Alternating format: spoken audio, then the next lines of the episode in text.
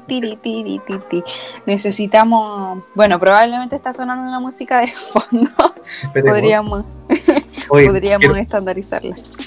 Sí, quiero pedir disculpas porque al parecer el capítulo anterior quedó reproduciéndose la misma canción eternamente por dos horas.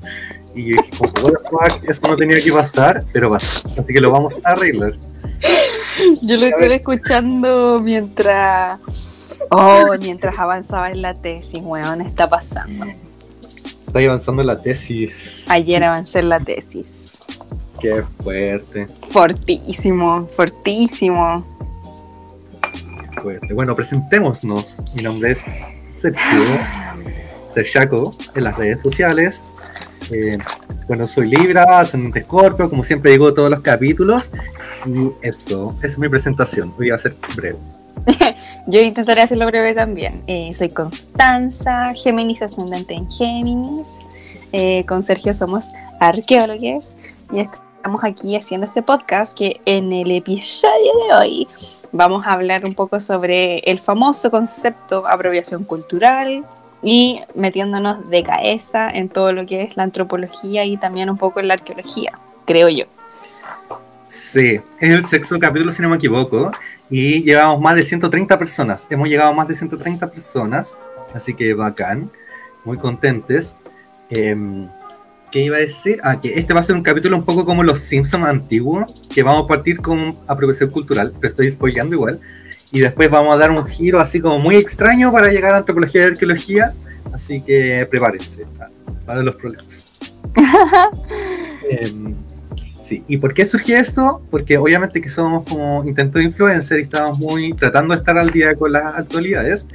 Y eh, bueno, en redes sociales quedó como la cagada con este tema de los pijamitas. No sé si nuestros eh, radioescuchas lo habrán visto, pero básicamente lo que pasó es que una tienda que se llama Carnaval Online, si no me equivoco, eh, lanzó una línea de pijamas Segnam, como más que Segnam, como ahí siempre me equivoco los nombres, pero si no me equivoco son estas figuras que se utilizan para el ritual del Jain en los grupos Segnam. Ay, no me acuerdo cuál era el nombre, pero sí, sí, sí.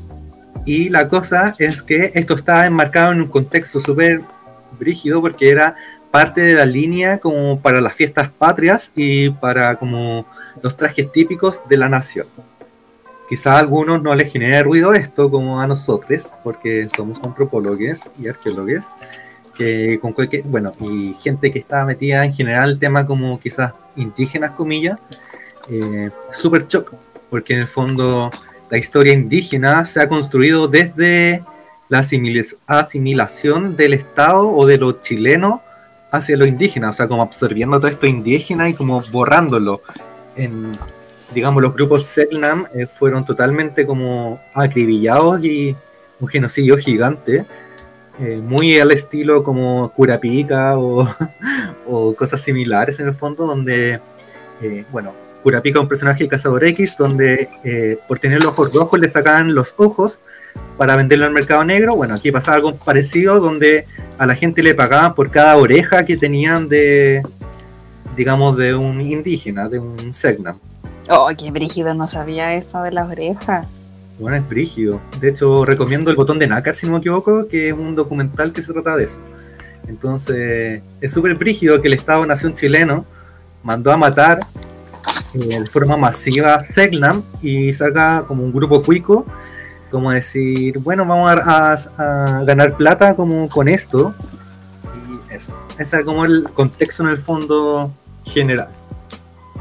Estaba buscando y claro, el ritual se llama Jain. A ver, para ir como definiendo cosas, porque más encima uno que es arqueólogo, como que calla caleta de estas cosas, y ni siquiera como que me maneje al 100%, pero la gente como que con cueva sabe qué son los mapuches, así los diaguitas como mucho, y no sabe que en Chile existieron un montón de otros pueblos, no solo los que se encontraron los españoles, sino que todo lo, lo, que hubo de ahí para atrás en el tiempo. El ser humano llegó a este territorio llamado Chile actualmente hace más de 10.000 años, entonces ha habido mucha gente, han habido muchas formas de sociedades, formas de vida, formas de organización social, muchas culturas distintas. Eh, y bueno, eh, el grupo que, realizaba eh, esta tribu, que realizaba el ritual del Hain, eran los Selknam o Onas, como españolizados, no sé, como Onas, pero supuestamente eso es lo otro, como que al momento en que llegaron los españoles a Chile existe igual una confusión en la actualidad de cuáles eran los nombres con los que estas tribus se autodefinían, porque los conquistadores, los cronistas y básicamente toda la gente que venía llegando de las Europas, ellos le pusieron el nombre a muchas de las cosas, eh, rituales, eh, personas que existían acá en Chile, o sea, lo que era y lo que es actualmente Chile, ellos le pusieron nombre a muchas cosas, entonces de repente hay como una completa falta de información de eh, cómo estas personas se autorreconocían, porque al final la historia que nosotros tenemos es la historia, entre comillas, de los ganadores, o la historia de la colonización de los conquistadores. Eh, ya, quiero volver, ay, que me mareo. ya, eh, esta tribu se llamaba Selknam u Onas, realizaban este ritual llamado Hain, en donde Cito Wikipedia, como siempre. La ceremonia o rito del Hain se realizaba con el propósito de iniciar a los jóvenes varones entre 14 y 18 años a la adultez. Los Selknam denominaban Kloketen a los jóvenes que, eran, que serían iniciados. Se les, se les pretendía formar en la razón y el carácter. Para esto eran sometidos a distintas pruebas durante la ceremonia. El Hain se llevaba a cabo en una gran choza construida en el bosque. Ahí se reunían los hombres para realizar la ceremonia en la cual eran instruidos en las verdades de la vida. Finalizada la ceremonia, los jóvenes eran admitidos por el círculo de hombres adultos. Eh, eso, entonces eh, al final como que Hain se, llama el ritual, pero Cloqueten serían estas figuras que, eh, que tenían estas famosas pinturas, porque eso es lo otro, por no ser igual han sido entre comillas llamativos en tiempos más modernos por las llamativas pinturas corporales que, con las que se investían durante esta ceremonia. Po. Sí, que son muy hermosas, pero bueno, entonces, eh, pasó, digamos, este suceso y las redes eh, sociales tallaron como hablando de apropiación cultural y como buenos millennials de las redes sociales, todo el mundo trató de dar su opinión. Y bueno, esto empezó a sacar videos de gente como influencer y todo, y como nosotras no podíamos ser menos, lo ven que en este podcast. Y em, entonces empezó a hablar de qué es apropiación cultural. Gente diciendo como, ya, pero no es apropiación cultural, gente que sí es apropiación cultural, infografías por aquí, por allá. Hoy fue un caos. yo creo que sí es apropiación cultural, pero quizás deberíamos empezar como, dijimos ya, vamos a tratar de buscar fuentes creíbles de esto y como que encontramos alguna gente que opinaba en internet y Wikipedia, que son principalmente nuestras fuentes. Nuestras fuentes confiables. Así es. De hecho, hicimos el esfuerzo de buscarlo como en papers y fracasó, porque no estaba el concepto que necesitábamos. Un concepto muy raro. En fin. O sea, tampoco nos esforzamos tanto, la verdad. Deben haber caleta de artículos, pero en verdad como que no, no llegamos a la raíz porque alguien debe haber acuñado el concepto apropiación cultural y después un montón de personas lo aplicaron a distintos casos. Y claro, y se fue eh, cambiando el significado igual, como el significado que nosotros apelamos es al social, como el que todos conocemos, pero también problematizándolo y como enfocándose bien en qué es apropiación cultural, cómo se entiende, o, porque en el fondo cuando se habla de apropiación cultural se habla de una violencia, como cuando escuchamos apropiación cultural es como algo castigado, no algo bueno, entonces como por ahí partimos.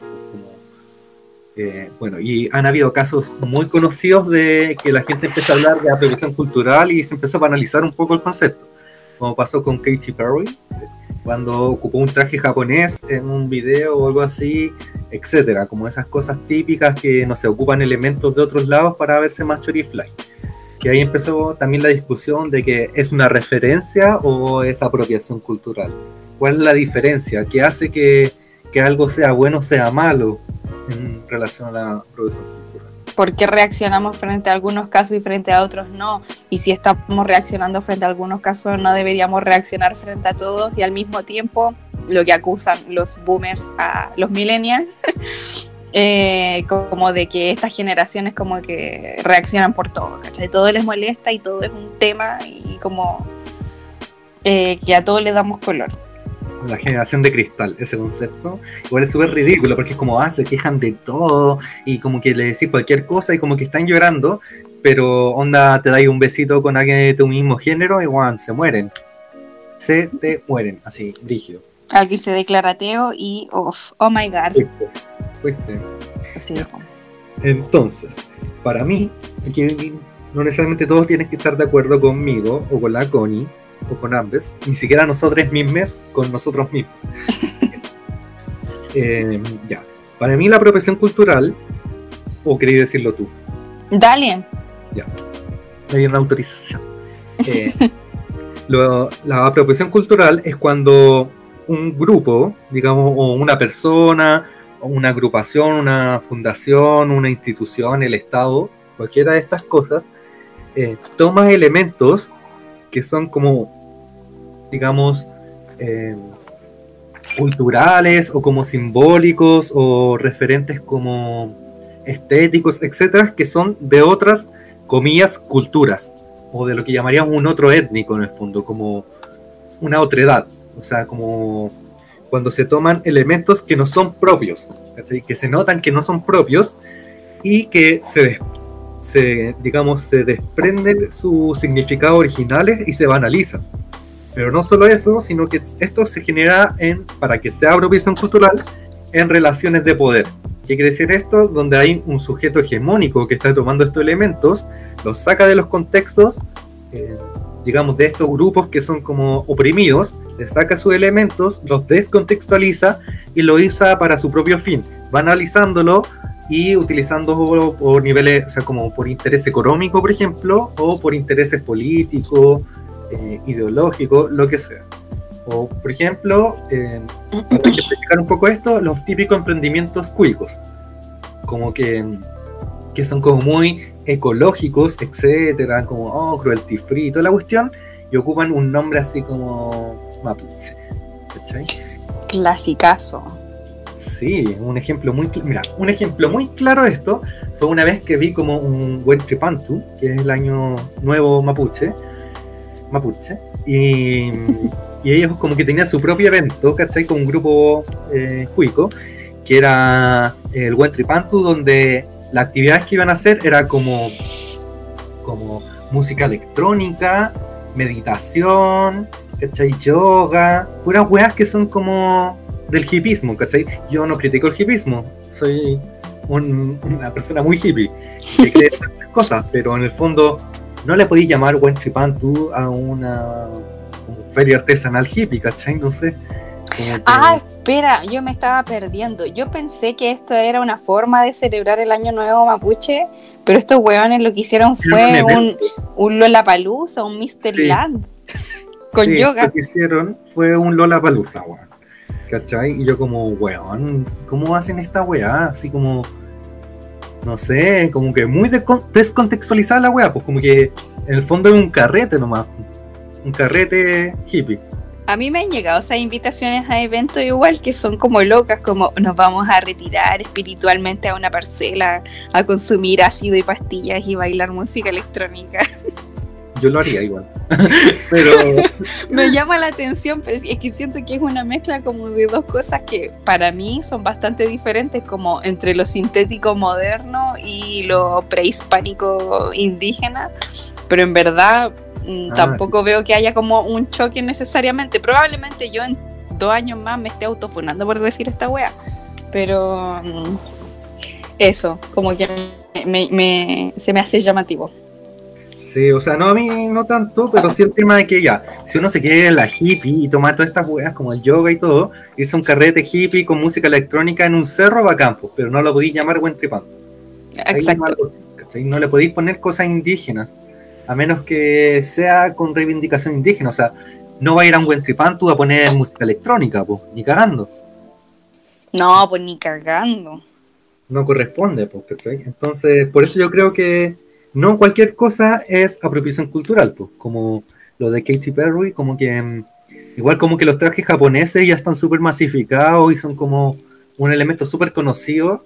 No sé muy bien el contexto en el que esto pasó, sé que pasó nomás, no me acuerdo ya cuál fue el contexto, pero en el fondo eh, también hay que entender como qué tan oprimido es el sujeto que tomó el elemento y qué tan, o sea, perdón, qué tan hegemónico el sujeto que tomó el elemento y qué tan oprimido por ese sujeto hegemónico es como, eh, digamos, el dueño original de ese elemento. Claro. Hay que ver las eh, proporciones. Sí, yo creo que, bueno, de lo, de lo que tú dijiste, hay que destacar varias cosas. Primero, siempre considerar el contexto y aquí hacer un flashback a nuestro episodio, creo que fue el, segundo donde hablamos de interseccionalidad, en donde hay que pararse a ver el escenario completo y ver eh, cuáles son las relaciones de poder, distintas relaciones de poder que se están dando en esta dinámica en particular. Y lo otro es eso, la importancia de que exista una relación de poder. La relación entre lo hegemónico y lo oprimido es eh, una relación de poder em, porque hay definiciones donde nosotros buscamos que hablaban de una mayoría versus una minoría, donde la mayoría eh, toma cosas o se apropia eh, de cosas que son características de un grupo minoritario. Y hay allí hay una diferencia porque mayoritario y minoritario da a entender que existe como más o menos gente o que algo es más, más difundido versus menos, menos difundido. Hoy me costó. Pero el tema es que un grupo hegemónico no necesariamente es más gente que el grupo eh, oprimido, pues, ¿cachai? Claro, los pobres son mucho más que los ricos. Exactamente. Los oprimidos. Exactamente. Como, ay, tú viste esa, bueno, página de, ¿cómo se llama esto? De Instagram que se llama Cuicos Gonna Quick. Cuando recién estaba saltando a la fama, eh, pusieron una foto como de un cumpleaños un cumpleaños cuico en donde era como una fiesta temática y la temática era vestirse como flight. Sí, me acuerdo de eso. Qué ordinaria. No, recuerdo oh. sepultados. Palo yo. Sí, y como que también aclarar que también hay cosas, eh, apropiación cultural, como dice su nombre. Bueno, la cultura es un tema que quizás vamos a discutir más adelante o quizás no, no lo sé. Pero eh, que en el fondo apropiación cultural habla de un otro étnico, otro cultural, que yo me diferencio de un otro, ¿cachai? Como culturalmente, como, o identitariamente, o como se le quiera llamar. Eh, por ejemplo, a veces hay tallas que, digamos, los heterosexuales hacen apropiación cultural cuando se meten en Grinder, ¿cachai? Porque están ocupando el espacio y bueno, ahí hay una violencia y claramente es una apropiación del espacio que es muy similar a la apropiación cultural porque en fondo son puros hombres heteros que son como la figura hegemónica clásica, eh, pero no es apropiación cultural, porque no es un otro cultural, como que somos los mismos hueones que viven en las mismas comunas, que nos están quitando el espacio para vender sushi o eh, comprar drogas o para, no sé, ahora últimamente he visto un Grinder, gente que está, hombres que están buscando mujeres y mujeres que están buscando hombres, y es como, what the fuck, what the fuck con esta aplicación culiada. ¿Qué pasó con Tinder? Sí, o sea, es como un Tinder nuevo porque la wea lo que te entrega es que está la gente cerca, pues, ¿cachai? Pero una mm. paja, una paja y, y qué rabia porque la gente LGBT y más eh, tenemos que estar como buscando los espacios, permeando los espacios y bueno, llegan estos weones y venden sus drogas culiadas. Igual es una buena forma de vender drogas, ¿cachai? Pero... a volver hetero a un espacio que ya estaba siendo un espacio seguro colap. Sí. Eh, Paloyo. Ah, eh, ¿cómo se llama esto? También, bueno, no sé si tú lo dijiste, pero como para entrar también en el tema, que el problema de la apropiación cultural y cuándo es apropiación cultural, bueno, lo decíamos, no tiene que ver tanto con la cantidad de gente, sino que con la relación de poder que se da entre les afectados y eh, que el problema podrían ser como tres principales. Primero, eh, descontextualizar eh, el elemento que está siendo apropiado, sea un, un, icono como visual, eh, cierta combinación de colores, cierta forma de vestirse o materialmente, joyas, ropa, etcétera, quitarlo de su contexto original, por lo mismo también quitar o cambiar el significado y también banalizarlo, ¿cachai? Y lucrar con ello, porque eso es lo que pasó con el problema de los pijamitas, ¿cachai? Que primero estamos hablando de un grupo que, o sea, prejuicio igual, pero yo creo que claramente no pertenecen a la cultura Selknam ni quizás a ningún otro pueblo originario chileno en la actualidad. No, porque hablaban de patria, de las fiestas patrias, de, la, de nuestros pueblos chilenos y la weá, así que no creo. ¿Nuestros pueblos originarios? Sí, una wea sí, se hablaban de eso. Ya, o como ahí la otra vez estaba viendo Psicóticas Inseguras y en una un weón se tira un comentario así como, eh, a ver, como que una de las cabras fue con un loco y él, le dijo, sí, no sé qué, hicimos esta intervención sobre los mapuche. Y ella le dice, ah, no sabía que tú eres mapuche. Y él dijo, sí, pues todos lo somos. ¿Cachai? y es como, ya, ok, como que se entiende el punto, pero no, pues, ¿cachai? Porque existen relaciones de poder en la actualidad que se dan y les mestices no somos em, oprimidos en nuestra condición racial como si lo es o si lo son las comunidades mapuche, ¿cachai? Sí, yo creo que para seguir avanzando, porque yo creo que ya tocamos un poco lo que es usurpación, apropiación cultural, y ya, bueno, hay muchas imágenes y cosas para discutir. En el fondo nos pueden mandar sus comentarios, podemos discutirlo en un próximo capítulo, alguien puede participar y qué sé yo. Pero esto igual era un poco el paso para explicar un poco como... A ver, no vamos a hablar de colonialismo porque es un tema que requiere como un capítulo entero, yo creo. Quizás eso viene a futuro, spoiler pero eh, sí creo que deberíamos hablar un poco de cómo se van construyendo entonces como estas hegemonías, porque en el fondo cuando hablamos del tema comillas racial, no es una cuestión que esté dada, sino que se construye históricamente, como esto depende de un contexto en el que se estableció una cultura hegemónica por sobre otras, una cultura que surge sobre todo en lo inglés, como este periodo victoriano, donde eran todos muy pulcros, se vestían muy bonitos, con trajes como muy elegantes, donde el hombre usaba pantalones y las mujeres faldas, porque antes eso no era así. Entonces, mm, como en el fondo se estableció un canon de, la, de lo que era lo que estaba arriba y por lo tanto todo el resto estaba abajo. Y eso se materializa en un, fin, un sinfín de, de contextos en lo que se llama entonces el colonialismo, que es la expansión del imperio británico y de otros imperios europeos por el mundo. Eh, bueno, que tiene muchos años de antigüedad, que parte esto como, no sé, en la Edad Media, cuando eh, los españoles salen a, expandirse por el mundo, los portugueses, los franceses, etc.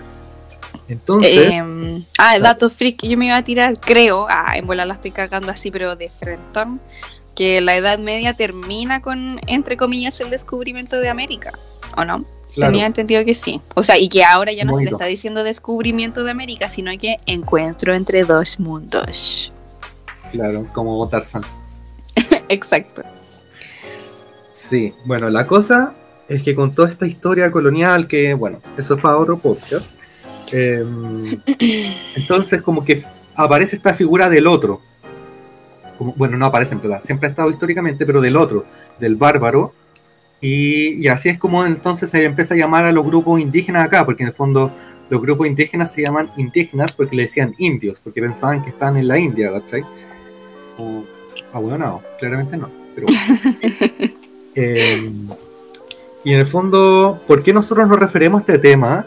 Eh, porque en el fondo tenemos una formación, como lo ha dicho la Connie varias veces, eh, en donde la antropología surge en este contacto, surge en esta historia de, bueno, surge principalmente en dos lugares. Esto no va a ser una charla tan catedrática porque yo no me acuerdo de las fechas ni de las personas, pero surgen tanto en, en, Gringolandia como en, eh, ¿cómo se llama esto? Eh, en los británicos, los ingleses. Entonces, los ingleses son súper imperialistas, crecen en todo el mundo y para poder controlar los grupos indígenas que tenían en África, por ejemplo, o sea que de los territorios que tenían dominados en África, utilizaban los antropólogos. Entonces los antropólogos se dedicaban como en el fondo a ver cómo funcionaban estas organizaciones locales para poder dominarlas mejor. Y ahí como que se empiezan a encantar un poco con este otro, con la alteridad, como, oh, mira qué bonitos son. Y bueno, los ingleses se caracterizan sobre todo por el saqueo y la apropiación cultural, pues como, eh, por ejemplo, en los museos británicos tienen como piezas de todo el mundo, así como, tienen un Moai, probablemente tengan... Momias de Egipto. Sí, como todo, bueno, tienen todo, todísimo todo. Entonces, eso no sé cómo seguir con esto porque... Ah, yo quería como, es que siento que dijiste algunos conceptos como que nosotros tenemos súper internalizados, pero quizás no se entienden también. Eh, como para... Ay, quizás me estoy yendo muy en la página y no estoy avanzando lo suficiente. Clásico. Ya, que claro, los orígenes de la antropología tienen que ver con que cuando... Eh, por un afán colonizador y de expandir el poder de eh, las monarquías, europeas, porque en ese, tiempo, en ese tiempo eran principalmente monarquías y después empezaron a ser, eh, o sea, cuando em, empezó como la conquista, a eso me refiero. Después estos estados tuvieron que dedicarse a administrar territorios que estaban bajo su jurisdicción, por así decirlo. Las colonias, eh, la gente que vivía en las colonias, dígase que también pasó en este, en este territorio llamado Chile y Sudamérica, eh, las colonias eran gente, eran otras personas, eran, tenían otra categoría de ciudadanos, de hecho, eran, eh, cuando ya después existió como la democracia, no eran, o sea, no, no, propiamente tal, pero los ciudadanos de las colonias no, eran, no tenían la misma categoría que los ciudadanos de como de los reinos, por así decirlo, o de los, como de los estados madre de donde venían estas cuestiones, como un chileno no tiene la misma categoría que un español, eh, ni la gente que estaba en, Gringolandia con los ingleses, o con los australianos con los ingleses, eh, los países africanos que fueron colonizados por Francia versus los franceses, etc. Existe una relación asimétrica y resulta que como esta gente que era bárbara, ¿cachai? Y que estos países europeos vinieron a eh, mostrarles la luz, ¿cachai? Como de la civilización. Eh, las colonias tenían otras culturas, otras prácticas, otros idiomas, otras eh, religiones, otras formas de relacionarse, de parentesco, incluso de organización política. Entonces el rol de los antropólogos fue mandarlos al mundo salvaje, que ellos pudieran decodificar esta cultura, como cómo se, cómo se mueven estos indios, estos bárbaros para agilizar las estrategias de colonización de los estados. ¿Cachai? Como para hacer más eficiente eh, la forma en que los estados estaban administrando sus colonias. O otras culturas como que hasta, eh, no sé, por 1800 todavía seguían perdidos como en medio de la selva. Eh, de hecho, gran caso icónico fue el de Malinowski, de, ¿cómo se llama esto? Un, Sí, un famoso antropólogo eh, polaco creo que era, que fue, si mal no recuerdo, como em, a cargo de, no sé, no, era Reino Unido lo mandaron a las Islas Trobriand, que están en Polinesia, y bueno, entre comillas, él también se escapó porque justo estalló la Primera Guerra Mundial. Entonces el loco se quedó atrapado en las islas con un montón de indígenas que estaban moviéndose por carnovas entre medio de las islas y no hablaban inglés. Y este weón, como que entre que se estaba arrancando de la guerra y de la tremenda zorra que estaba quedando en el mundo, y al mismo tiempo se dedicó, como entre comillas, a ser un espía y entender cómo funcionaba como la gente que él estaba estudiando. Claro. Sí. Y en el fondo, bueno, esta era una pequeña introducción en el fondo para decir cómo surge la antropología, porque en el fondo creemos que igual es una tarea de nosotros, como en este podcast, podcast perdón, como contar qué es lo que hacemos. Entonces, nosotros entramos a estudiar como antropología y después nos especializamos en carreras distintas. Y digamos, en toda esta formación, como que eh, se generan varias contradicciones, porque claro, la antropología surge, surge, en este contexto muy colonial, de entender al otro y asimilarlo en el fondo, eh, como de volverlo civilizado, eh, de evangelizarlo, en el, caso como, bueno, muchas partes en verdad, pero en Latinoamérica, antes de que existiera la antropología, hubo toda una dominación desde la Iglesia Católica, española principalmente, entonces cómo nos hacemos cargo de toda esta historia de dominación, horror, eh, de genocidios, etcétera. Entonces, claro, vamos eh, avanzando por la carrera y, es como brutal que nos empezamos a dar cuenta de que eh, todo lo que nos han enseñado sobre grupos indígenas es muy distinto a la realidad. Como que siguen existiendo los grupos que nosotros pensaban que estaban extintos, muertos, ocupando la palabra extinto como si fueran animales, eh, de una historia que en verdad es mucho más antigua, mucho más amplia, mucho más compleja, eh, de que todavía siguen persecuciones políticas a los grupos indígenas, eh, hoy en día siguen matando mapuches, siguen matando a cualquier persona de fondo que no respete como el código político de esta hegemonía, como ocupando el concepto. Y mm, recomiendo una película, por ejemplo, que se llama La Junta, está disponible en Onda Media. Onda Media es una plataforma que tiene muchas películas y series gratis chilenas, así que la recomiendo. Y, mm, y ahí, por ejemplo, un ejemplo muy gráfico de, este tema, pues, de, cómo el Estado chileno sigue como dominando y cómo ocupa estrategias de la antropología y la arqueología para dominar. Y cómo también como antropólogos o arqueólogos eh, nos hacemos cargo eh, y tomamos bando. Entonces, creo que sería bueno quizás como partir eh, definiendo qué es la antropología. yo creo que igual es súper complejo y es como dos años de carrera en que estábamos como, bueno, no sé qué es esto y no sé cómo definirlo. Pero básicamente la antropología es una ciencia social, o no sé si ciencia es la palabra, pero en el fondo es una disciplina académica que, está en una posición de poder, aclarece eso, está dentro de un sistema de conocimiento, digamos, legitimado, en el que se trata de entender prácticas sociales de distintos grupos, tanto grupos, o sea, entendiendo la diversidad humana en toda su trayectoria, desde el origen del hombre hasta la actualidad, o, perdón, de las personas, no del hombre, porque qué bueno, desde mujeres, hombres, personas diversas, etcétera, hasta la actualidad, eh, en toda esa diversidad, digamos, de espectros, eh, y en el fondo a diferencia de otras ciencias sociales como la sociología, que está centrado en lo moderno y en lo actual, la antropología tiene, digamos, una carga histórica, o sea, como más que una carga histórica, como eh, un marco temporal, por decirlo así, o un contexto temporal en el que se enfoca que es mucho más amplio, porque en el fondo aborda miles de años de muchas historias diversas. Y bueno, igual entendamos que estos límites entre disciplinas se van borrando. Entonces, dentro de estas eh, líneas, existen cuatro líneas de la antropología, donde en nuestra universidad se tratan tres.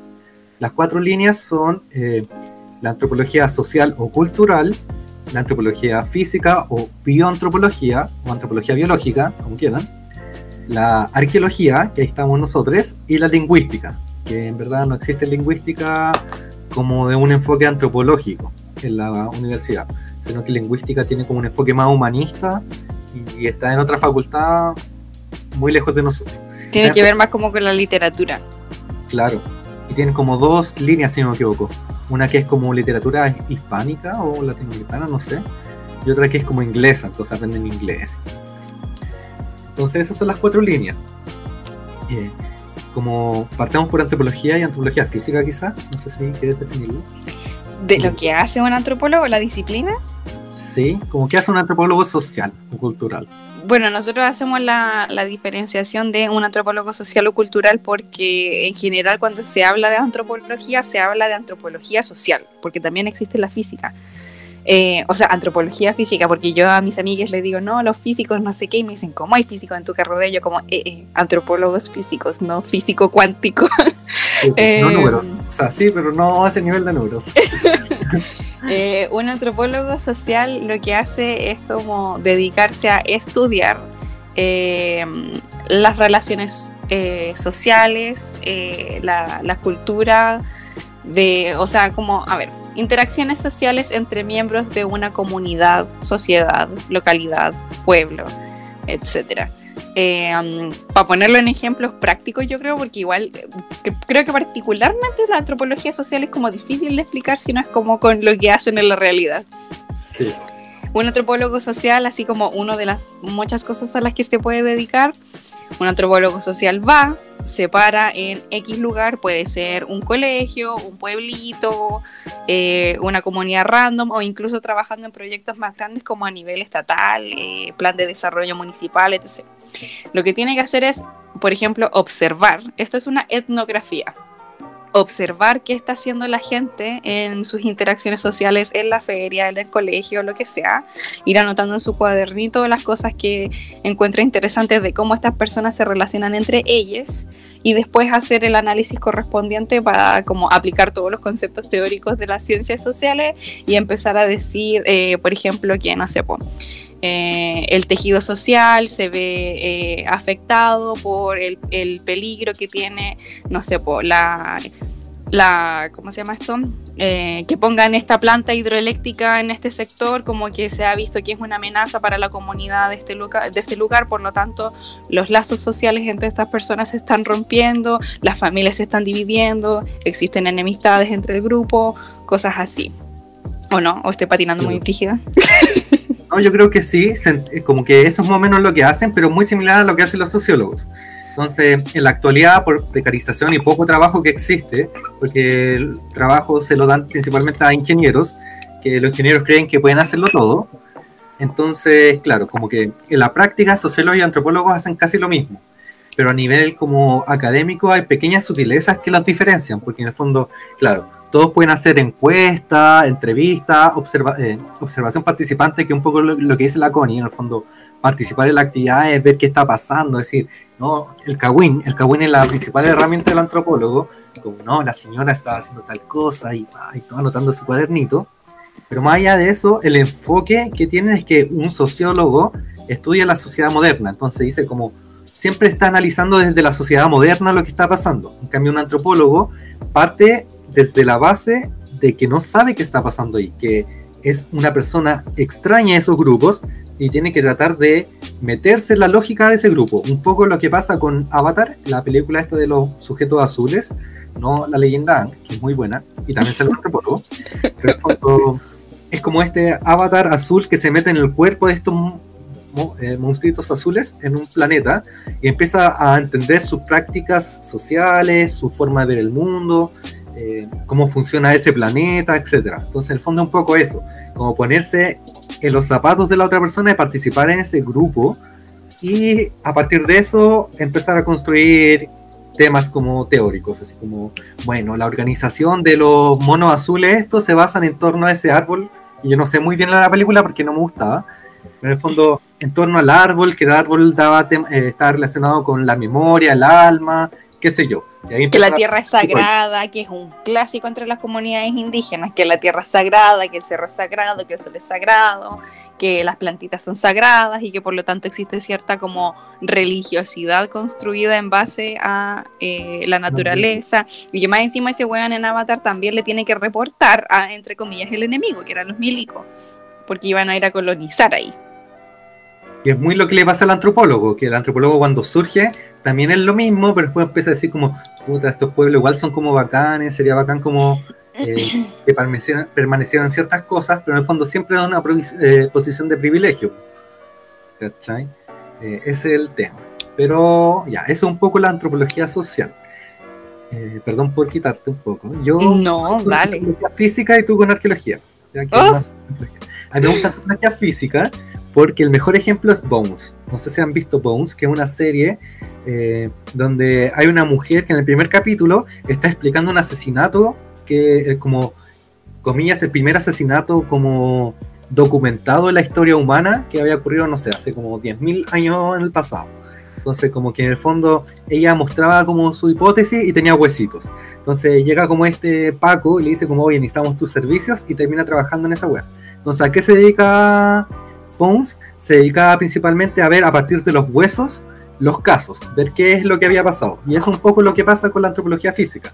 Lo que hace es, a partir de la biología, de los huesos, de los tejidos blandos, de, la anatomía humana.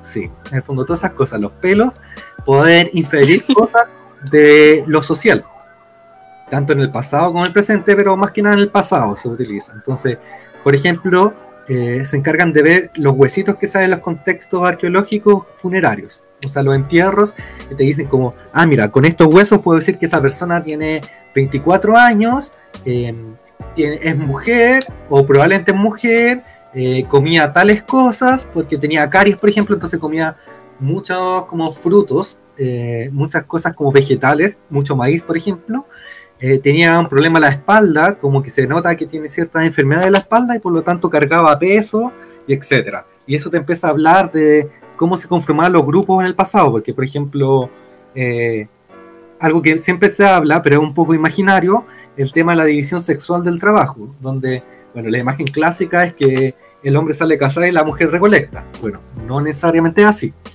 las mujeres no son débiles, esto es una construcción histórica eso. Pero en el fondo, todas estas cosas nos permiten ver cómo se organizaban las sociedades en el pasado. En el pasado. Entonces, esos son los antropólogos físicos, en el fondo, como los que ven los huesitos, básicamente. Escuchar a los antropólogos físicos dar los resultados de su análisis es demasiado entretenido. Es como lo más cercano a lo detectivesco que yo he escuchado.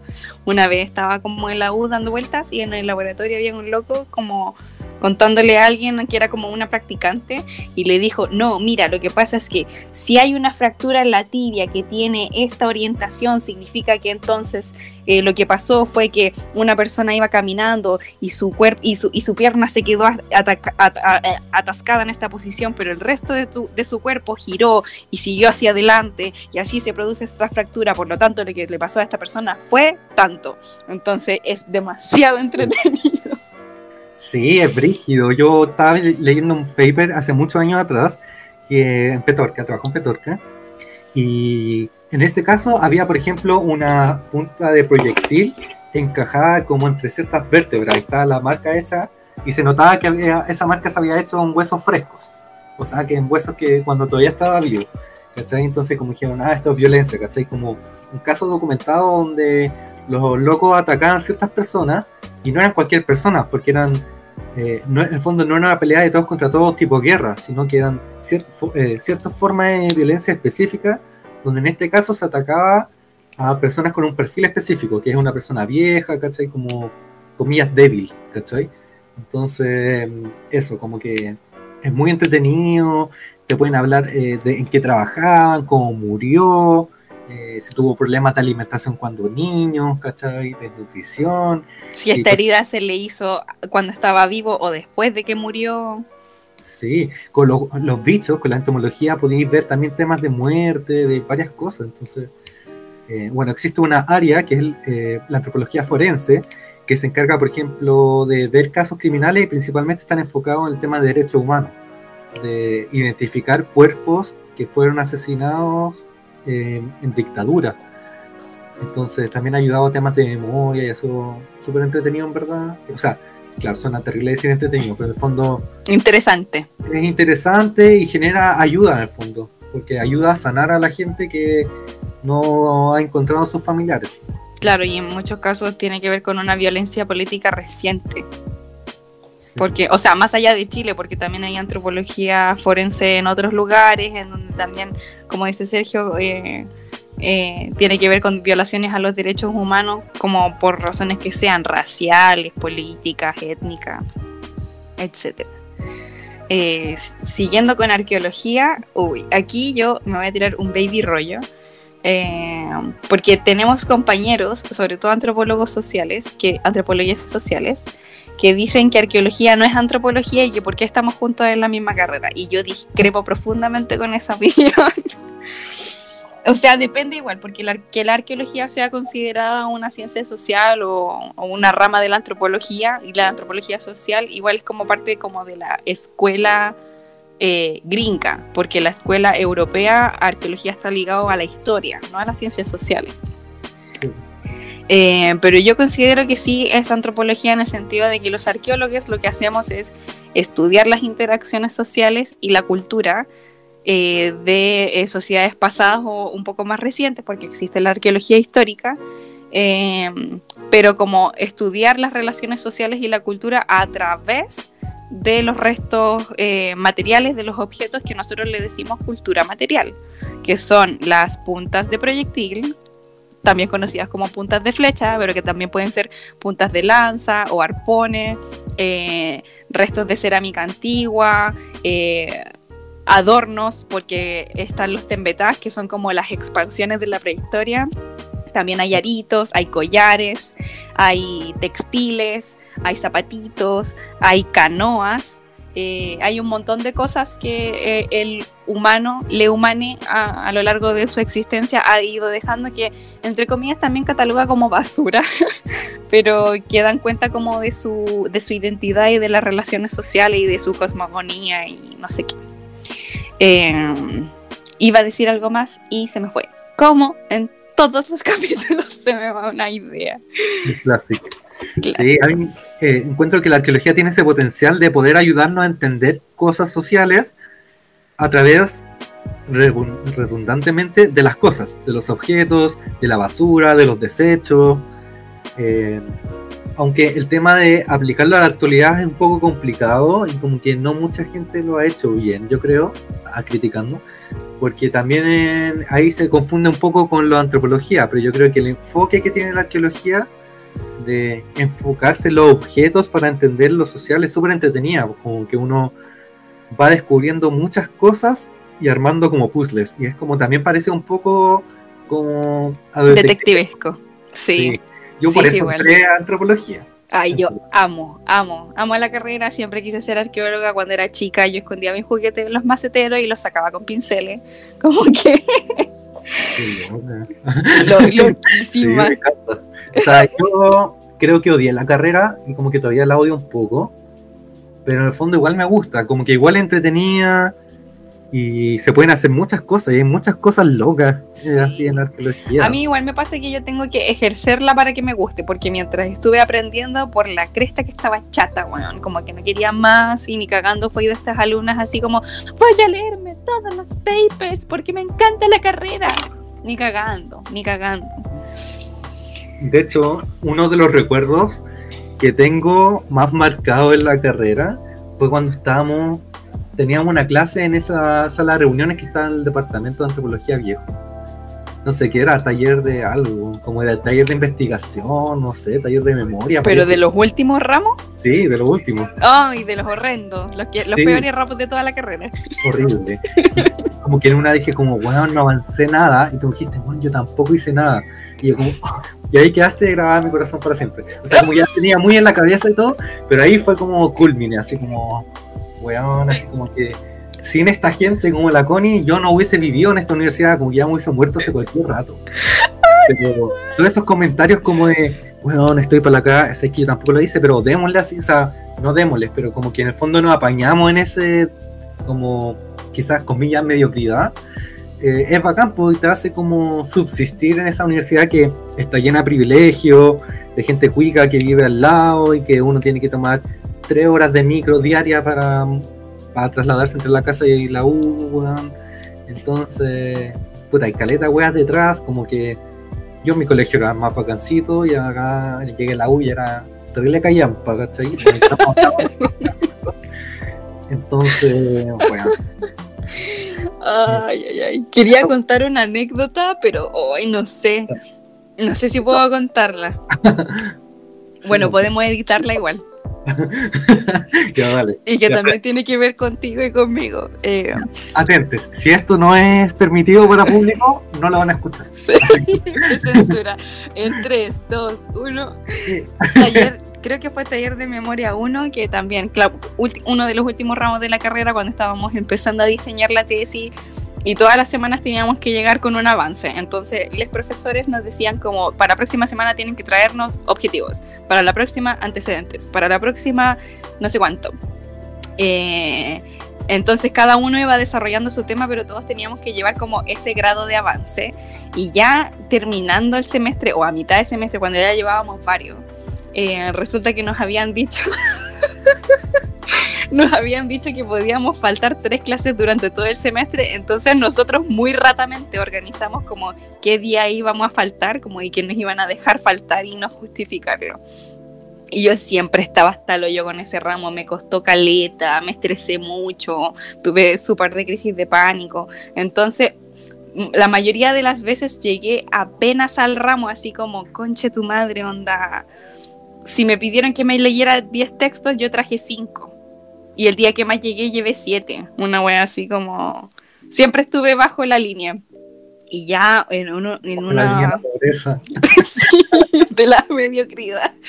Llegué y había, esa semana teníamos que llevar 10 textos leídos de no me acuerdo qué cosa y yo llegué con 3 leídos y no quería ir porque tenía como depresión con el ramo culiao, pero fue como ya pico, voy a ir igual. Y llegué y no había nadie más en la sala excepto tú.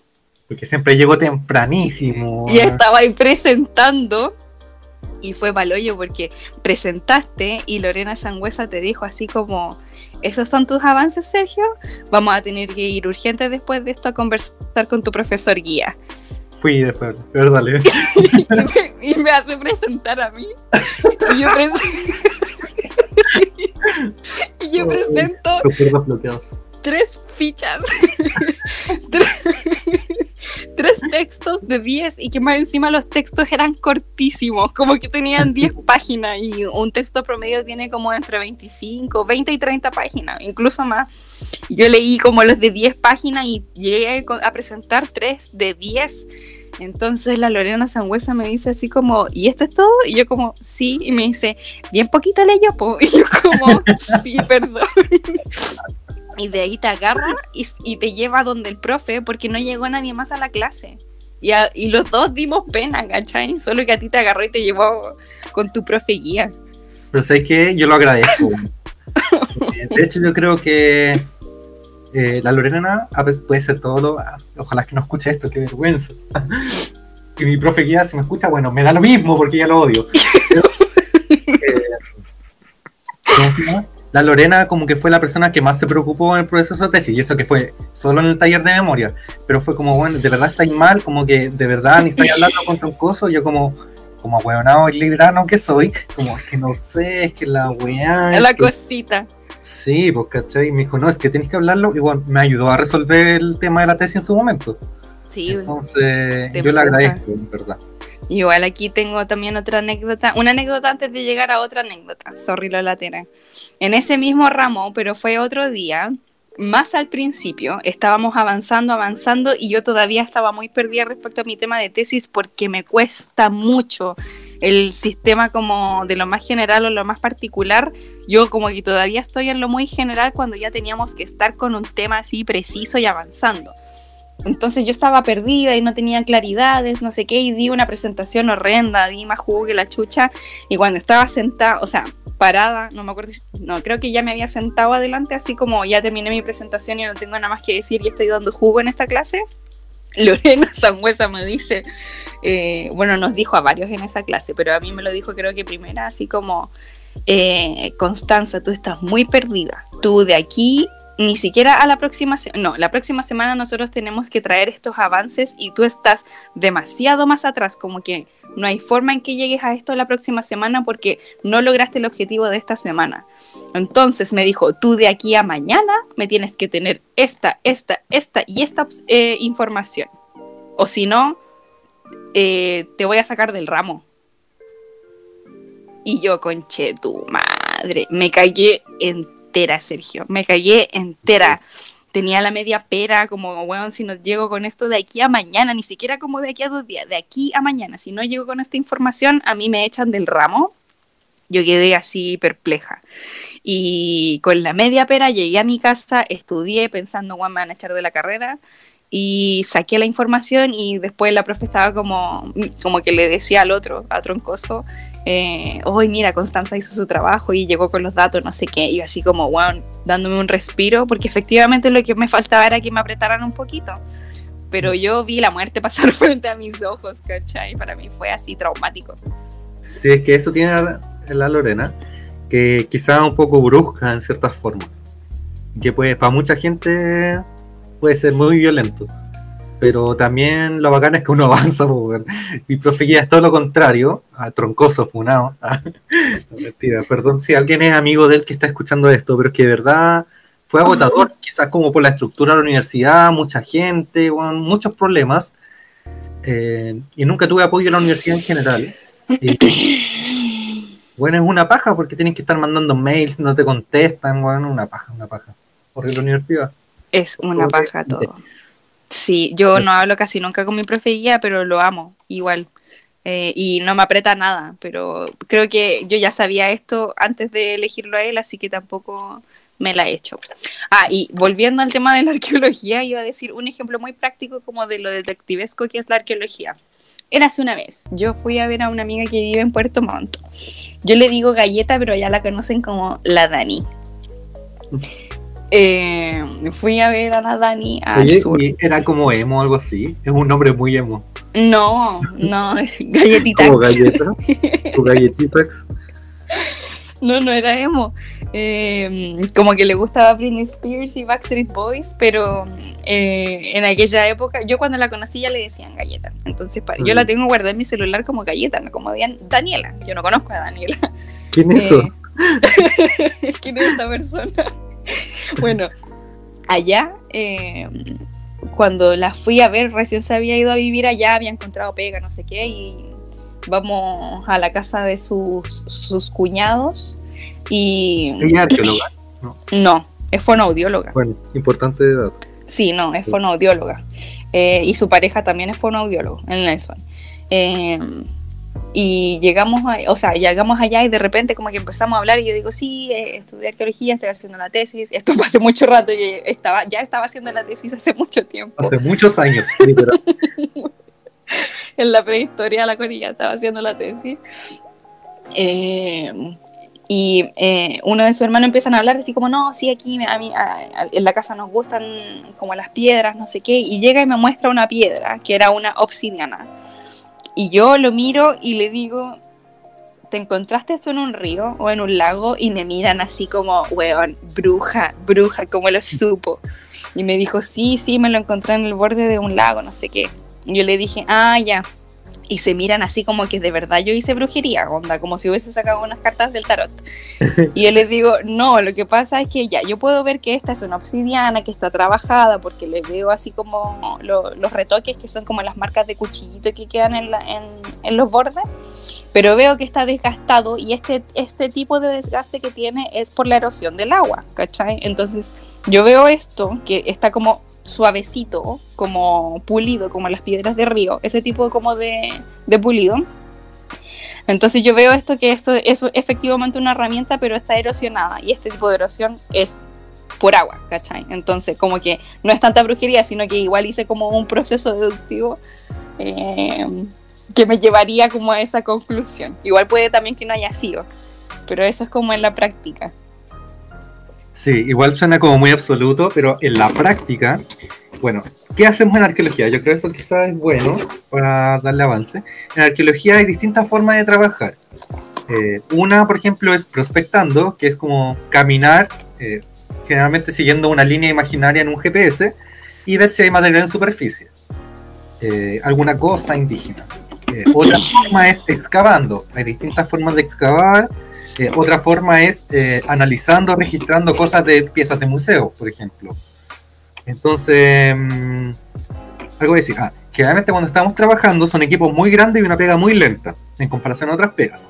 Entonces estamos excavando, eh, la tierra se saca de forma ordenada, se va bajando 10 centímetros de profundidad, muy controlado, y eso se tira a un colador gigante y se pasa la tierra como se puede, y se sacan las cosas materiales y se registran de forma muy ordenada.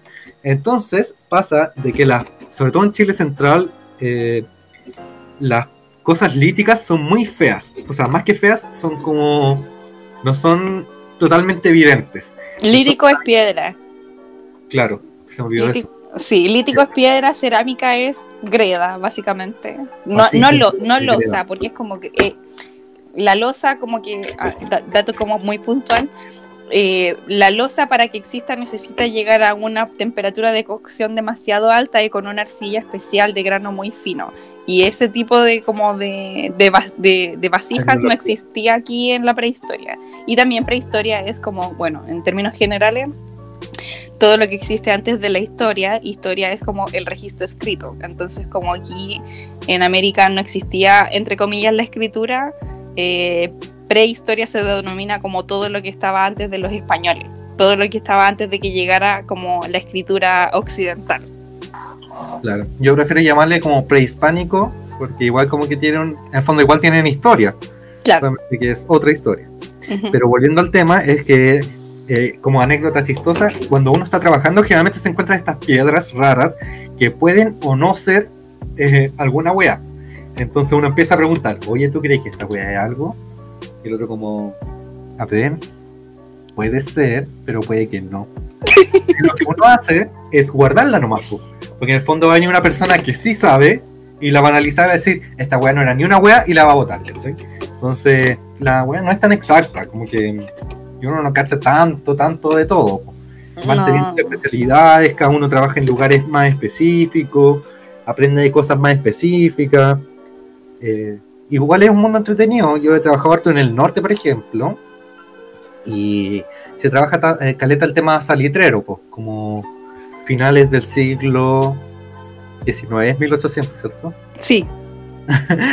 finales del siglo XVIII, inicio del siglo XX, o sea, no, pues, XIX. 19-20. Fines del 1800, principios del 1900. Sí, siglo XVIII, XIX. Gracias, 19 y 20, perdón, lo estoy diciendo mal igual. Ya, 19 y 20. O sea, finales de 1800, inicio de 1900. la cosa es que en este periodo eh, están bien en auge la salitrera. Bueno, todo, no sé si todos, pero algunos habrán escuchado de la matanza de la Escuela Santa María y qué sé yo. Entonces, antiguamente, y hasta como los años 70, eh, el tren era súper estructural a nivel de todo Chile que es un poco lo que se quiere recuperar. Entonces hay caleta de cosas asociadas a las líneas de tren que son maravillosas, campamentos, eh, de cuando se hicieron la línea de tren, pueblos asociados a la línea del tren, hay unos pueblos hermosos como para el norte, en Copiapó por ejemplo, eh, hay un pueblo que se llama Cerro Tres Puntas, que es como bacán, tienen arquitectura, o tienen como muros de roca, cómo se organizaban, a veces hay planos de estas cosas, entonces uno puede saber dónde estaba la iglesia, la casa de putas, etcétera entonces es como bastante entretenido y hay gente que hace cosas muy entretenidas. Por ejemplo, hay un grupo que está trabajando el rol que tenían las mujeres en la salitrera. ¿Cachai? Como las prostitutas de la salitrera. Entonces, hay hartos temas, en verdad, que se pueden ir trabajando. Y una vez que uno está ahí, eh, claro, te enseñan a hacer muy como de pensar las cosas, pensarlas, pero cuando uno hace el ejercicio de imaginarse cómo eran las cosas, como que es brutal.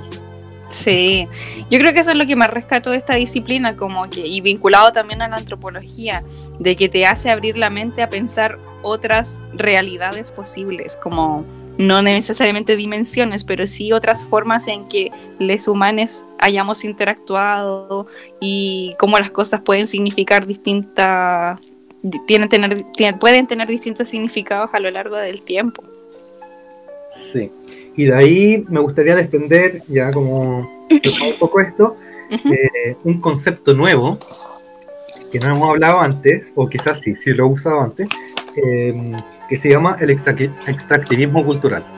¿Y por qué quiero mencionarlo? Porque sentí que era necesario, bueno, que supiéramos qué era la antropología y la arqueología, pero siempre estas disciplinas, por muy, comillas, científicas o académicas que sean, que tratan el tema indígena generalmente, lo antropológico está muy relacionado con lo indígena, eh, hay un tema con, eh, con la producción del conocimiento, porque en el fondo todos somos sujetos situados, como creo que lo hablamos en más de un podcast, somos sujetos que estamos en una posición, siempre, siempre o somos cuicos, somos pobres, o somos racializados, tenemos un color de piel, hombres, mujeres, no binarias, eh, cis, trans, todos estos conceptos que hemos hablado antes, somos sujetos, sujetos interseccionales.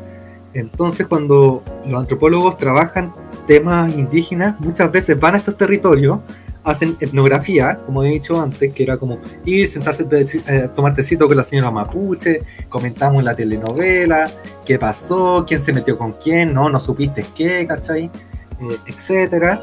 Bueno, muchos de estos son hombres, hombres que han sido también eh, machistas en sus actuares, por ejemplo, eh, Claudio Cristino, que tuvo un montón de hijos por Polinesia, ¿cachai? Eh, como problemas, siendo funado y toda la cuestión. Entonces, eh, ya, y en esta relación se produce que los antropólogos van a los territorios, extraen toda la información posible de estos sujetos, cosificándolo un poco, después publican su paper, su libro y se acabó. Y es un tema súper brígido, porque en el fondo pasa lo mismo que pasa con los recursos naturales. Van a esos lugares, extraen todo lo que pueden, se van y no hay una retribución, no hay una vuelta de Y eso pasa muy seguido, pues como eh, los trabajos de la U, como decíamos, ya vamos, igual también un poco por cómo está estructurada la sociedad, decíamos, como ya vamos a hacer un trabajo y lo vamos a retribuir. Pero no siempre podíamos retribuirlo, porque aparte éramos estudiantes, ¿cachai? Como que apenas teníamos lucas para sobrevivir. Sí, pues. Entonces, a veces hay que viajar y cosas, entonces es más complicado, pero estos académicos que tienen mucha plata eh, no necesariamente hacen una retribución a los territorios. Como, no sé, Rolf, ¿cachai? Rolf era un hombre que súper violento y machista, iba a estos territorios y después como que sacaba libros y qué sé yo, ¿cachai? Como, ah, soy famosillo dentro de la academia, mírenme, yo hablo de los mapuches, se aburre y después trabaja los rapanui, ¿cachai? Porque en el fondo da lo mismo, podéis moverte y no hay ningún compromiso de retribución, ¿cachai? Sí. Eh, no le debes nada. Claro, solo esa retribución, eh, muchos, para muchos es eh, es si es que tiene un producto como un, beneficio, ¿cachai? Entonces está muy relacionado también con la... No es lo mismo, pero está muy relacionado con la apropiación cultural. Como que en el fondo hay un provecho del tema. No necesariamente una banalización, pero sí hay un provecho. Y eso lo distingue un poco. Y que está... Y se reproduce esa lógica de dominación, donde hay un científico que dice la verdad y que es capaz de explicar la realidad que esas mismas personas no pueden por sí mismas. Esa es como la lógica que está detrás cuando en verdad sí se puede. sí. Tienen su propia voz, solo que en este sistema como occidental moderno que tenemos en la actualidad, eh, el profesional universitario tiene, bueno, y más aún si tiene magíster o doctorado, eh, es el que tiene la voz porque es el profesional. Y ah, algo que, de lo que dijiste que habías dicho como, bueno, en, antropología, como es una ciencia social o una disciplina que estudia la sociedad, por así decirlo, como lo es la sociología y la psicología, eh, el objeto de estudio, entre comillas, como para un químico son las sustancias y los elementos químicos, para los ingenieros son las máquinas, los metales, las maderas, no sé qué, nuestro objeto de estudio son personas.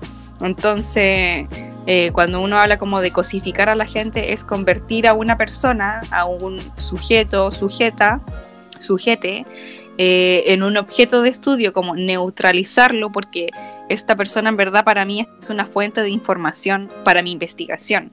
Eso es lo que pasa mucho con la antropología. Y por lo mismo también es importante, o sea, nuestra postura política también respecto a la carrera es como eh, entregarle algo de vuelta a la comunidad de la que como de la que tú desprendiste tu estudio porque son personas y probablemente el estudio que hiciste puede o no servirles eh, eh, con los intereses que ellos estimen convenientes, pues, ¿cachai? Porque, a ver, tú fuiste a una comunidad, entrevistaste a la señora Norma, a la tía María, Ay, Connie, te pegaste. Ay, yo también te vi pegado. Ya, pero hoy se solucionó. Ya, bueno, tú entrevistas a toda la gente que vive como en esta, muchas veces pasa también por poner un ejemplo, eh, con la población. Hay gente, oh, qué, qué, pena esto, pero la gente pobre es objeto de estudio de la Facultad de Ciencias Sociales de la Universidad de Chile. ¿cachai? Como la gente que vive en poblaciones, eh, la pincoya, la pintana, eh, o gente que vive en situación de calle, gente que por alguna razón está en una situación de vulnerabilidad, que son objeto de estudio de mucha gente que ha pasado por la Escuela de Ciencias Sociales, porque de ahí ellos van y entrevistan, observan, eh, como que levantan información respecto a cómo es la vida y las interacciones de estas personas y muchísimas veces no entregan su producto de vuelta, que es como lo que hice yo con lo que tú me entregaste a mí, pues, ¿cachai? Sí, yo quiero agregar también que, eh, como lo mismo que tú decías, muchas veces se crea un ellos y un yo, como la comunidad es un otro y cómo yo le devuelvo. Bueno, también pasa que hacemos papers que solamente nosotros lo entendemos y, eso, a veces ni siquiera nosotros lo entendemos. Ah, Entonces, nota a pie de página que paper es un artículo científico. Claro. La costumbre. O un libro, lo que sea, y están escritos en lenguaje técnico, como por ejemplo paper. Entonces, también, pues, como uno se hace parte de esas comunidades también, ¿cachai?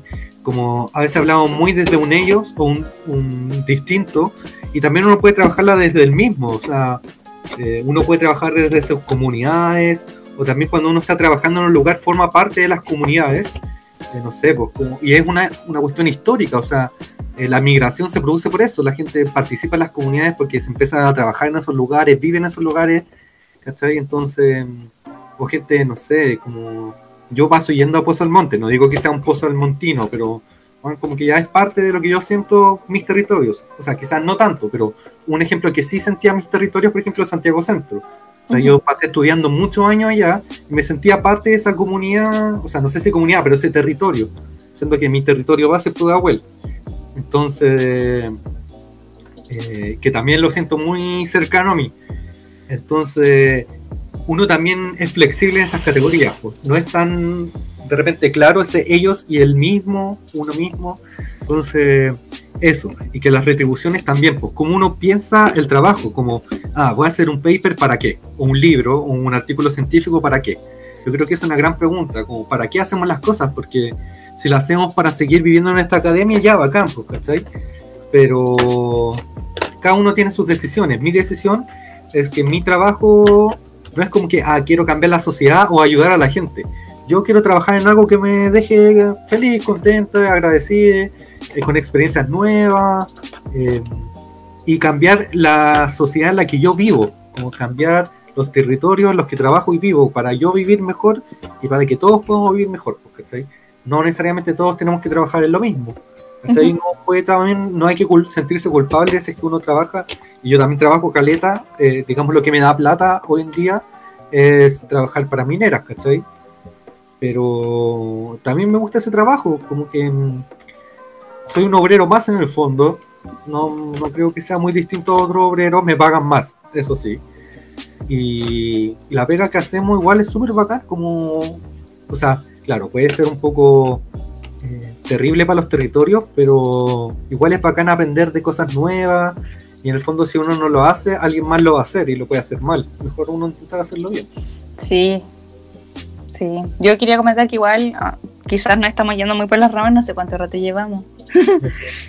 Eh, pero mm, eh, que a mí me pasa que como yo tengo mucho respeto por la carrera, o sea, como por mi profesión, por así decirlo, y también por la gente que hizo estas cositas que estamos encontrando, que al final son historias de personas, pues, ¿cachai?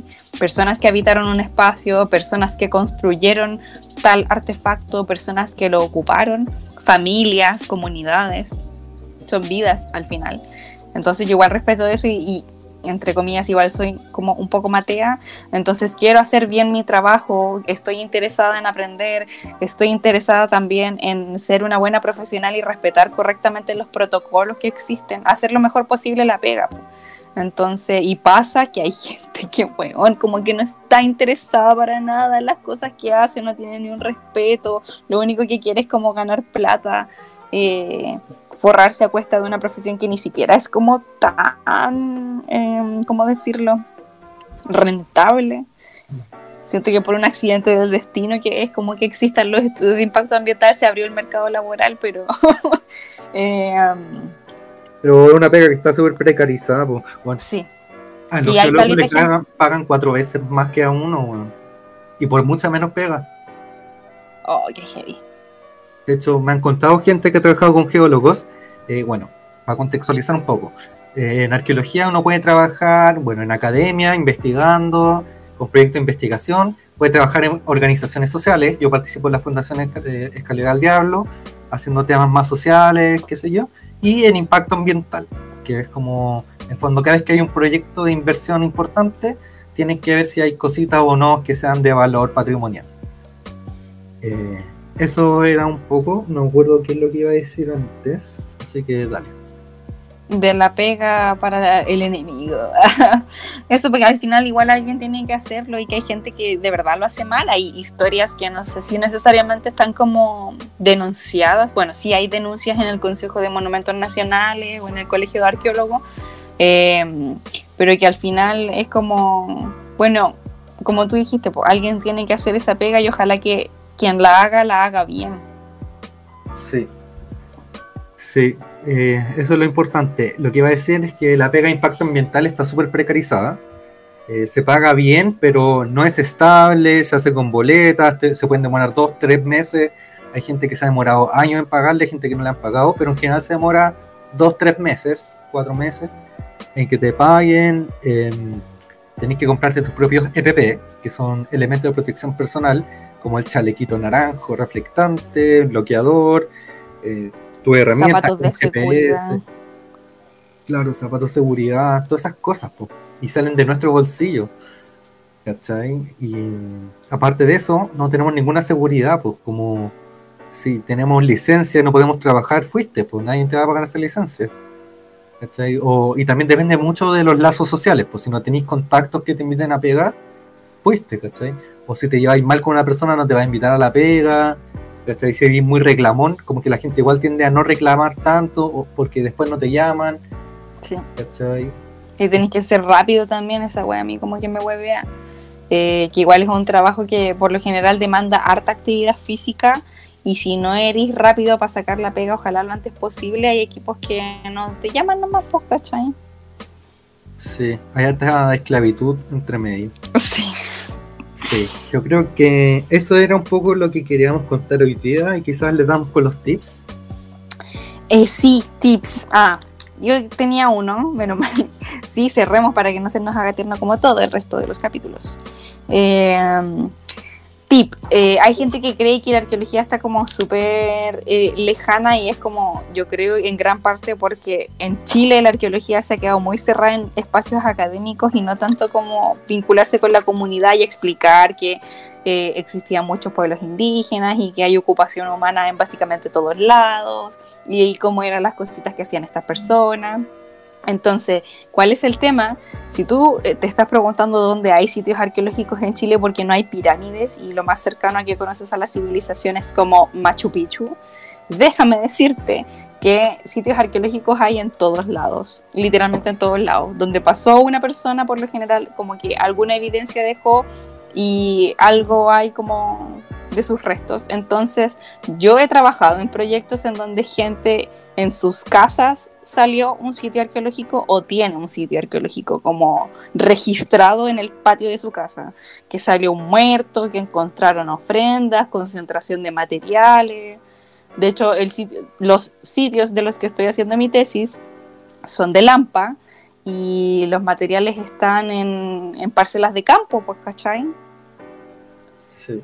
De hecho, hay una mítica, ¿cómo se llama esto? Anécdota de que eh, una vez, ah, era una vez en Quilicura, año, no sé, creo que fue el 2014, un caballero tenía un, eh, como, un taller mecánico en su casa y iba a hacer un pozo de estos pozos donde la gente se mete y arregla el auto desde abajo, no sé cómo se llaman.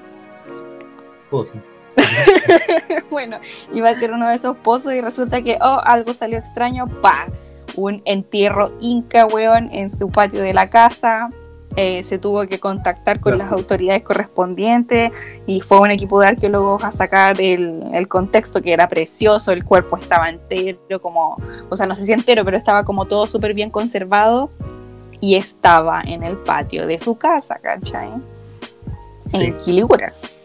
O sea, el tips es que imagínense que, no sé si han escuchado la historia de los colegios, como el colegio está bajo un cementerio indígena, bueno, puede ser, o puede ser una casa indígena, como que pasa, si la gente vivía en todos estos lados, ¿cachai? Antes, bueno, a mí me gusta Santiago igual, pero antes era hermoso, este valle estaba lleno de flora y fauna, bueno, el Mapocho era gigante, tenía más de un brazo, entonces es como, no sé, como hoy día es Conce, ¿cachai? No sé. Uy, ¿qué Sí, po. Ah, Ahí, ahí sí. no, pero Yo quería dar un tips para arqueólogos y para gente no arqueóloga. Eh, hay una aplicación que se llama Locus Map. Como locus, que es una palabra como del latín, me imagino. Eh, como Como de lugar. Sí, sí, Locus y Map, como de mapa en inglés. Esta aplicación tiene dos versiones, una gratis y una de pago. La de pago sale como 4 luquitas, 5 luquitas. Esta aplicación funciona como un GPS, ¿cachai? Y funciona con la misma, eh, ¿cómo se llama? Como con la misma exactitud que un GPS, que igual tiene su rango de error de, no sé, 3, 6, hasta 8 metros a veces, y puede ser más dependiendo del lugar. Y con esta herramienta eh, instalada en el celular, eh, uno puede prospectar, registrar sitios arqueológicos, lo que sea. Y esto se enlaza un poco con el segundo tip que quería dar, que qué hacer cuando uno se encuentra en un sitio arqueológico y no es arqueólogo o. Yo creo que lo importante es que la gente igual va a tener curiosidad y si se quieren acercar a estos lugares no somos quienes para decirle que no. Pero lo importante es que las cosas queden en su lugar, porque así nosotros podemos tener información de estas. Entonces, como un poco a modo de juego y también de registro, eh, lo que recomiendo es, utilizando esta aplicación, uno le saque un puntito GPS a esos lugares donde encuentren cosas, le saque unas fotitos con una escala, ojalá, no sé, una moneda, eh, el lente un de lápiz. cámara, un lápiz, lo que tengan a mano, y jugar a ser arqueólogo igual, pues como tratar de no intervenir, de no moverlo lejos, que no se destruya la cosa o las cosas o la estructura que tengamos, pero sí interactuar con ella, sacar una foto, eh, ver si es que tiene alguna inscripción, sacarle fotos de detalle, ojalá orientada al norte, las coordenadas GPS marcadas, y la aplicación, lo bacán de esta aplicación es que uno puede marcar el punto y a ese punto le puede agregar fotos, videos, audios, texto. eh, entonces es muy bacán la aplicación. También sirve para la gente outdoor.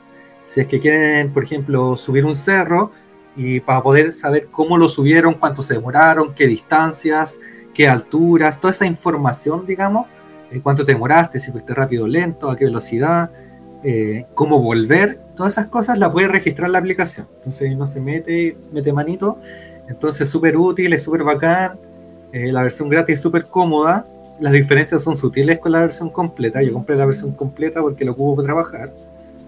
Y en el fondo no compren GPS, que las cosas son súper caras. Y bueno, son más lentas que la mierda. Es que compré uno de, no sé, yo compré uno como de 90 lucas. La weá es súper lenta. Se demora. Máxima. Tienen como una forma de escribir que es como con como un joystick chiquitito. Entonces, igual uno se demora caleta escribiendo. Pajerísimo. Sí, es una pajísima. Entonces, eso, ese era mi tip. Este es un súper buen dato porque yo no tengo GPS, pero sí tengo un celular bacán. Entonces, Locus Map. Y funciona con cualquier celular que tenga GPS, que ahora todos los smartphones tienen GPS. entonces, sí, sí. Así que la raja, pues muchas gracias por tu dato, Sergio. bueno, yo lo ocupo caleta y sirve de caleta, sí. Mucho, mucho, mucho, mucho. Y así. Bueno, caleta. Amadísimo. Sí, esos son mis tips y, y no solo con lo arqueológico, lo paleontológico, que para los que no sepan, lo paleontológico tiene que ver con dinosaurios, como con cosas, con fósiles, eh, conchas antiguas, árboles fosilizados y todas esas cosas, y con la geología, a veces las piedras bonitas, eh, lugares donde ocurren ciertos procesos, como por ejemplo diques, eh, fallas, aprendí a ver cómo se ven las fallas en el mundo real y son más, o sea, pueden estar en cualquier lugar en verdad. La raja. "Oh, mira, qué brígido y todo. Entonces, a sacarle fo- eh, fotitos a los animales también, por ejemplo, eh, cuando estén como de paseo por, por áreas verdes, arbolitos. Mm, Tiene un sinfín. Bello. Así que eso. Lo recomiendo. Ya, pues, yo creo que nos despedimos o no. Sí, yo creo que sí. Así que muchas gracias a todos. Muchas gracias a todos. Si alguien nos está, o sea, si alguien en el más allá nos está escuchando y llegó hasta aquí, esto deberíamos decirlo en el principio de los capítulos y yo lo digo al final. Eh, coméntenos qué les pareció el- eh, eh, este podcast, si les gusta, si no les gusta, si aprendieron, si no aprendieron, si eh, están o no en- de acuerdo con nosotros, si les fue útil, si les gustó, recomiéndennos por fin. Sí, manden audios. Como si quieren participar, a hacerlo más interactivo, pueden mandar audios. Sí, Eh, podemos ponerlos, no hay problema. Eh, si nos quieren criticar, eh, igual nos han dicho como comentarios críticos que no han servido. Eh, quizás estamos un poco enrollados de repente para explicar las cosas, pero aclarar que este no es como, ¿cómo se llamaría? No es como un tutorial o clases online, sino como nosotros vendiendo humo. Ah, el título lo dice, pero hacemos un esfuerzo para que se entiendan las cosas, entonces bacán esto feedback. Ah, hasta el momento nadie nos ha dicho que lo que hemos dicho es mentira. como nos han dicho no estoy tan de acuerdo o en verdad yo entendía esta cosa como de otra forma, pero a mí por lo menos nadie me ha dicho así como, weón, son unos mentirosos, dijeron algo que es completamente falso. Eh, no ha pasado, creo. Menos mal, hasta ahora. Hasta, que hasta ahora. Hasta ahora. Pero somos infunables. los, que, los que nos conocen saben cómo somos. Ah, claro. No, estamos a dar otro, otro tip slash recomendación. La Universidad Austral está organizando unas charlas, creo que ya las habrán dado todas, pero las pueden encontrar en Facebook porque las van subiendo. Se ya, puedes buscar Museos Austral, todo junto, y en la página de los museos de la Universidad Austral están subiendo las emisiones en vivo de... Me caí. Sí, pero como que se todo rápido. ¿Me caí? Ah, ya. Que en, esa página pueden encontrar las charlas que han ido dando que están muy choras porque no están pensadas exclusivamente para arqueólogos. Y la primera, que es la única que he visto, es sobre ¡ah! ¿cómo se dice? ¿Olfebrería o orfebrería? Orfebrería, creo, con R. Or, ya. Orfebrería mapuche. Preciosa, me encantó.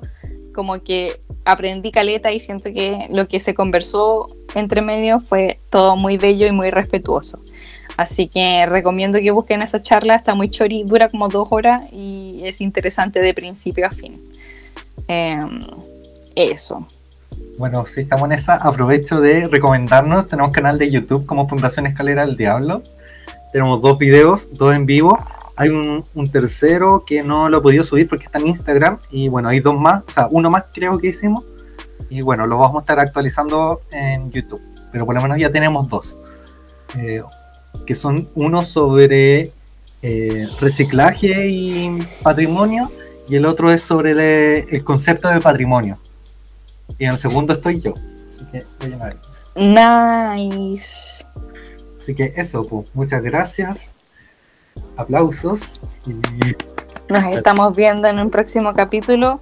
Eh, así que, episodio, ¿verdad? Nosotros le pusimos episodio y no capítulo. ¿Cuál es la diferencia? Nadie lo sabe. Dramático. Y quiero poner un sonido que no lo encuentro, que es de aplauso. Bueno, a, contarles que descargué una, una botonera. así.